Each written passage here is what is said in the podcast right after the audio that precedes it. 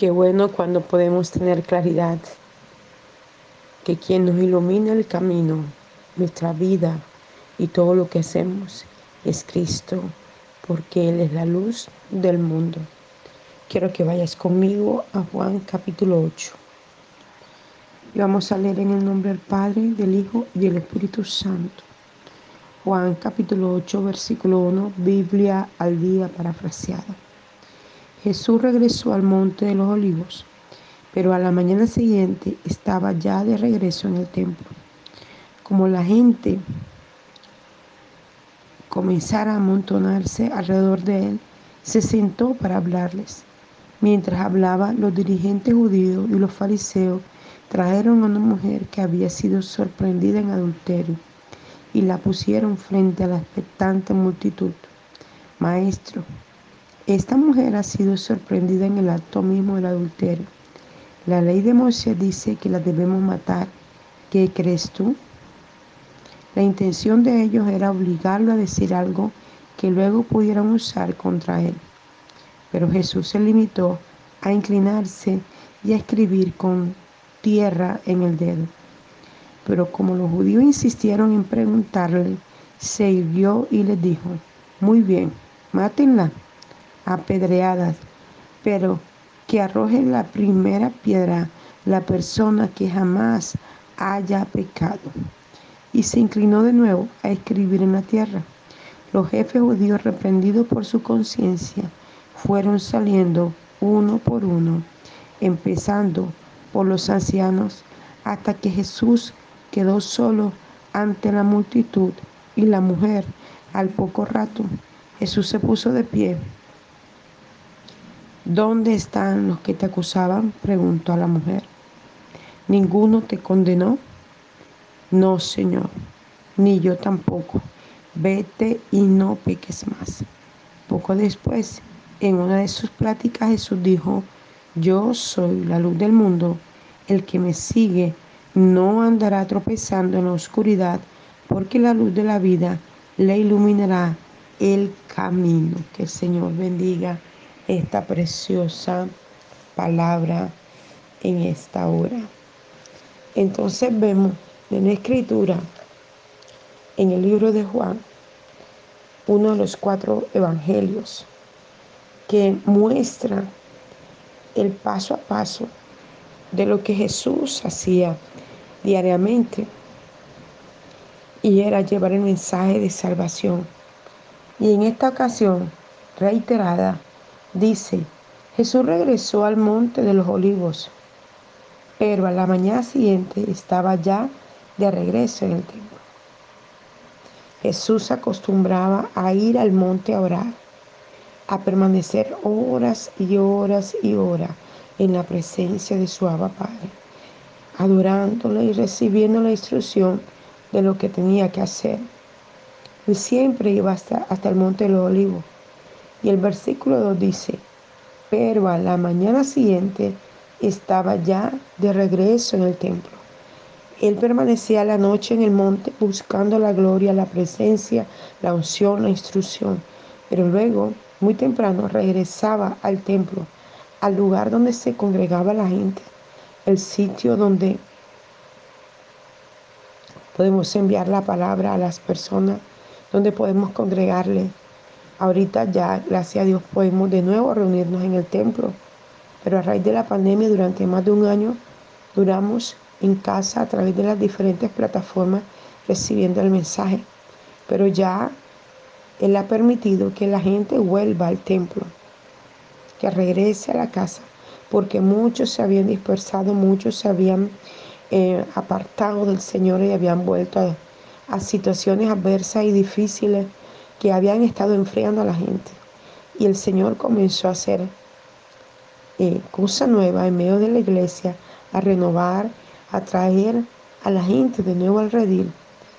Entonces dice la escritura del Señor, dice, como la gente comenzó a amontonarse alrededor de él, se sentó para hablarle. Jesús iba al templo donde constantemente departían la palabra del Señor. Pero la gente apenas lo vio comenzó a golparse alrededor de él, comenzó a cerrarle el paso y él se vio obligado a sentarse con ellos, a hablarle, a compartir. La gente se deleitaba escuchando a Jesús hablar. Jesús traía del cielo a la tierra cada palabra, cada mensaje, cada reflexión para que la gente entendiera y comprendiera que era necesario buscar la presencia de Dios.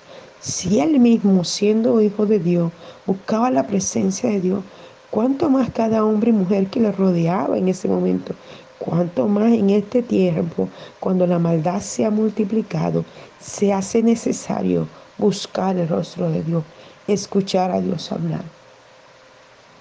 Y sigue diciendo la escritura, mientras hablaba los dirigentes judíos y los fariseos, trajeron a una mujer que había sido sorprendida en adulterio y la pusieron frente a la expectante multitud. Mira que no solamente eran personas del común que escuchaban a Jesús, se agolpaba a otro tipo de gente, gente que tenía cargos muy importantes. Los fariseos, los saduceos, todos comenzaban a rodarle a escuchar lo que él enseñaba, a escuchar lo que él disertaba.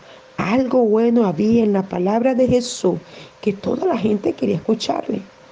Pero en medio de esa situación se observa que aprovecharon para traer a una mujer que fue tomada en el mismo acto del adulterio. La palabra en el Antiguo Testamento registra que cuando una persona era tomada en adulteria, podía matarla. Eso era lo que la ley decía. Podían apedrearla. Imagínense a una persona muerta a punta de piedra, una, una muerte terrible. Y traen a esta mujer frente a Jesús. Pero realmente ellos pudieron matarle sin tener que traerla ante Jesús, porque la ley los amparaba. ¿Qué necesidad tenían ellos de llevar a la gente o a, esta mujer delante de Jesús, simplemente la matan y ya la ley estaba de parte de ellos. Pero ellos querían usar esta situación para hacer que Jesús se equivocara. Y muchas veces nos pasa, la gente, el enemigo usará cualquier situación para hacerte caer, para hacerte dudar, para hacerte entrar en incredulidad. Usará cualquier situación para que hables lo que no debes decir para que te enoje, para que te aires. Muchas veces en estado de enojo, de rabia, decimos cosas que después nos arrepentimos, pero ya las dijimos y aunque pidamos perdón, ya se dijo, como dice mi mamá, y es un dicho que dice, cuando ya se derrama la leche, no podrá recogerse. Cuando ya dijiste algo y has herido un corazón, ¿cómo haces para sanarle? ¿Cómo haces para restaurarle? La única manera que se puede lograr eso es viniendo a la presencia de Dios para sanarle, liberarle, restaurarle. Y a esto es que somos llamados a través del amor de Jesús. Ese amor inmensurable y perfecto es el que sana el corazón del hombre, de la mujer, del niño.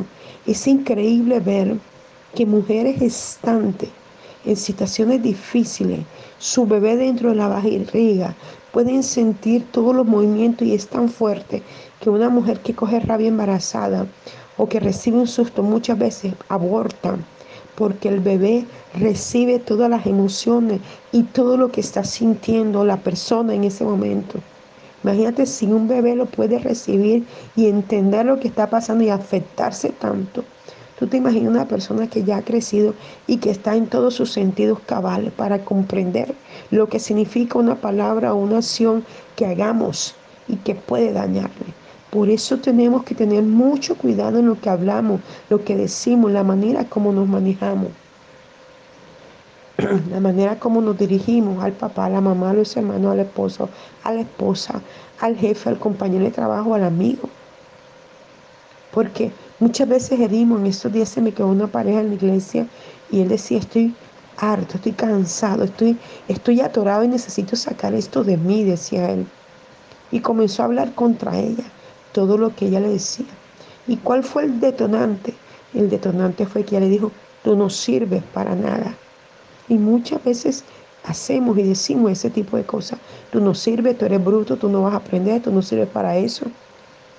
Y hacemos que nuestros hijos se amilanen, o la pareja se amilane, o la persona se amilane. Y no los impulsamos en el llamado que tiene como padre, como hijo, como amigo, como esposo, como hermano, como ministro, como siervo de Dios. Mucha gente dice, no, yo, yo no sé, estoy como ahora así, yo no soy capaz de hacer eso. Yo no sé cómo usted puede leer la Biblia, yo no entiendo la Biblia. ¿Qué tal que le diga, no, tú no puedes hacer eso, yo sí puedo? No, todo lo podemos en Cristo que nos fortalece. Lo mismo que yo tengo lo tienes tú. La misma manera que yo tengo para entrar al Calvario lo puedes hacer tú porque Cristo murió en la cruz y el Calvario hizo que la tierra temblara, el poder de Dios se manifestó y el velo se rasgó en dos.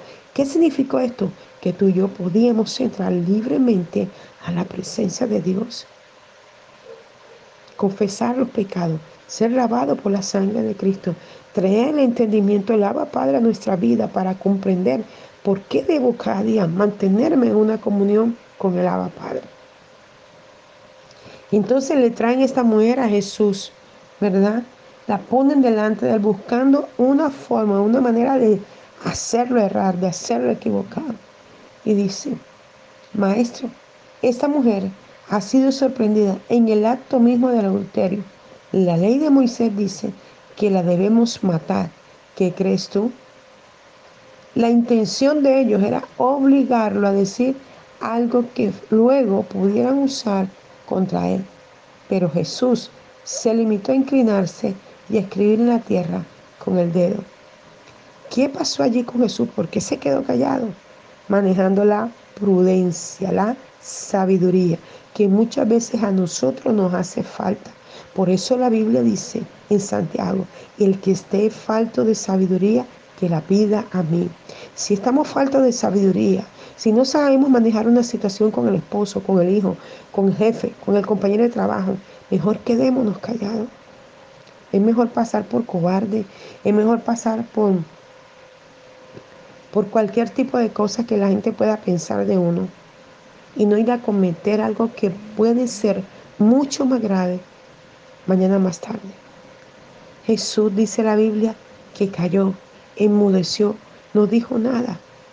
Y en este acto también fue así. Solo miró, solo observó y se quedó callado. Volvió al estado donde estaba, inclinado.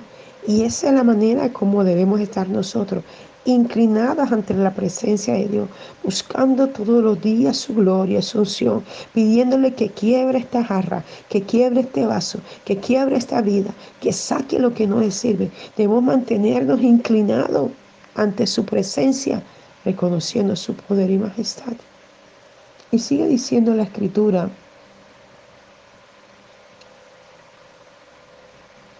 pero como los judíos insistieron en preguntarle, sirvió y les dijo, muy bien, mátenla, apedréenla.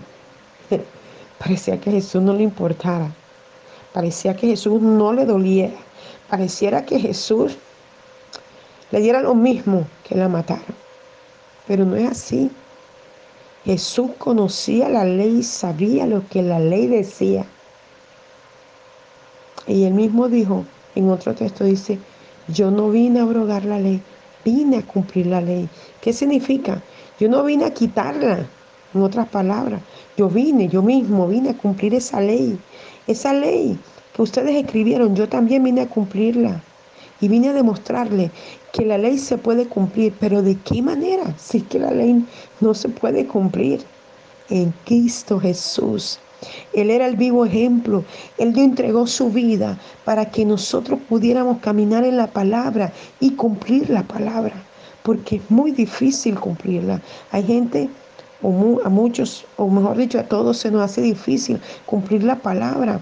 Pero cuando nos sumimos en la presencia de Dios, cuando nos sumimos en el poder de Dios, cuando nos sumimos en la gloria de Dios, cuando nos adentramos allí, creyendo en ese poder y en esa manifestación y esa gloria, esa gloria viene y nos revela, nos da entendimiento, nos da conocimiento, nos da el poder, nos da la unción.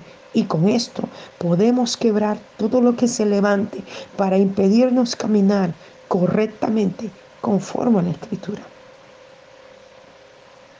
Entonces dice la escritura, pero que arroje la primera piedra la persona que jamás haya pecado. Tremendo esto. Jesús le dijo, ¿quieren matarla? Eso es lo que la ley dice. Bueno, háganlo. Pero antes de hacerlo, reflexione. Como, como dice un, un, una persona de esta que echa chistes aquí en Colombia, dice, cacumen, cacumen, o sea, piénsenlo, piénsenlo. Si ustedes van a matar a esta mujer porque la encontraron en adulterio, antes de que la mate, piensen en sí mismo, piensen en su propia vida, piensen si es que ustedes son tan limpios, tan santos, tan puros, que tienen toda la autoridad para matar a alguien, porque en ustedes no hay tacha, no hay pecado, no hay maldad, no hay iniquidad, no hay nada malo, porque ustedes también no han caído en esta situación. Claro, porque muchos de ellos también se habían acostado con esa mujer adúltera. Muchos de esos hombres que habían levantado la piedra también habían cometido adulterio, también se habían acostado con ella o con cualquier otra mujer. También habían ofendido el nombre de la esposa. También habían estado en estado de adulterio de miles de formas, porque adulterar no solamente es acostarse con otra persona que es casada, Adulterar también es en contra de la ley de Dios. Cuando adoramos otras cosas distintas a Dios, estamos adulterando. Y dice la palabra del Señor. Sigue diciendo. Mm,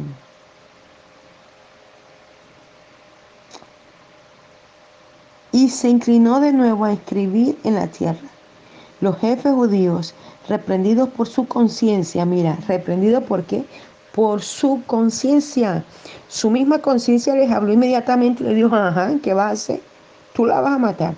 Acuérdate lo que hiciste aquí, aquí, aquí, aquí, aquí. Porque es que es fácil para las, perdón, para las personas juzgar a otro, señalar a otro, decir, mira, mira lo que hace, mira lo que habla, mira cómo anda, mira, mira, mira. Y luego no se miran a sí mismos no juzgan su propia vida. Les es fácil juzgar la vida de otro cuando no han juzgado la propia. Dice un versículo bíblico que les es fácil ver la paja del ojo ajeno, pero no miran la viga que está dentro de su ojo y que es más grande, una paja o una viga. Una viga es mucho más grande que una paja. Una paja es algo insignificante. Una viga es un madero grueso, grandísimo. Y dice que no mira la paja de los ajenos, pero no, viga, no miran la viga grandísima que está en, el propio ojo. ¿Verdad? Entonces le dijo Jesús, entonces se dice la palabra, fueron saliendo uno por uno, empezando, mira esto, por los ancianos, por los ancianos. Anciano es una persona mayor, o sea, los primeros que fueron redarguidos eran aquellos que eran los más viejos, los que enseñaban, los que eran modelos de la juventud. Esos eran los que más errores habían cometido. ¿Cuántos errores hemos cometido en la vida? Como padre, como esposo, como hijo. ¿Cuántos errores hemos sido, eh, hemos cometido contra otros? Hemos modelado mal a otros. Y aún así nos sentimos con la autoridad para juzgar. Y sigue diciendo la palabra del Señor hasta que Jesús quedó solo ante la multitud y la mujer. Mira esto, todos se fueron los fariseos y quedó aquí la multitud a quien Jesús le estaba predicando y la mujer. Cuando todos ellos se fueron, los que la iban a matar, entonces eh, al poco rato Jesús se puso de pie. ¿Dónde están los que te acusaban? Le preguntó a la mujer. ¿Ninguno te condenó? la hizo también reflexionar a ella. Le dijo, mira, este momento tú deberías estar muerta por tu pecado. ¿Sabías tú que la ley decía que no deberías cometer adulterio, mas sin embargo ofendiste a tu esposo acostándote con otro hombre? Pero fuiste librada ¿Cuántas veces hemos sido librados del pecado a causa del amor de la cruz, a causa de lo que Cristo hizo por nosotros? ¿Cuántas veces Dios nos ha librado de cuántas situaciones? Entonces la palabra sigue diciendo, no Señor, dijo la mujer, ni yo tampoco, dijo Jesús, vete y no peques más. Vete y no peques más. Es lo que el Señor esta mañana nos está hablando a nosotros, que no pequemos más. ¿Cuál es el error que estamos cometiendo? Echemos eso fuera de nuestra vida, de nuestro pensamiento, de nuestro corazón.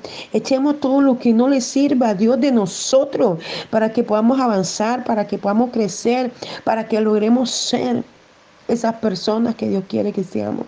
Esta mujer registra la palabra que más adelante se convirtió en uno de los evangelistas más poderosos, que le habló a la gente de aquel que la salvó de ser muerta a punta de piedra.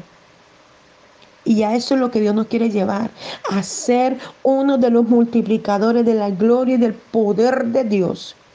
Pero hay que quitar de nosotros todas aquellas cosas que a Dios no le agrada. Y para terminar, el versículo 12 dice, poco después, en una de sus prácticas Jesús dijo, yo soy la luz del mundo, el que me sigue no andará tropezando en la oscuridad, porque la luz de la vida te iluminará el camino. Jesús ha venido a iluminarnos el camino una vez más en este día.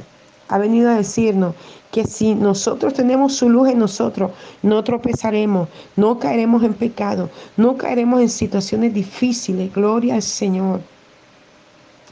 Porque el Señor está con nosotros como poderoso gigante. Gloria a Dios. Gloria al Señor por su maravillosa palabra.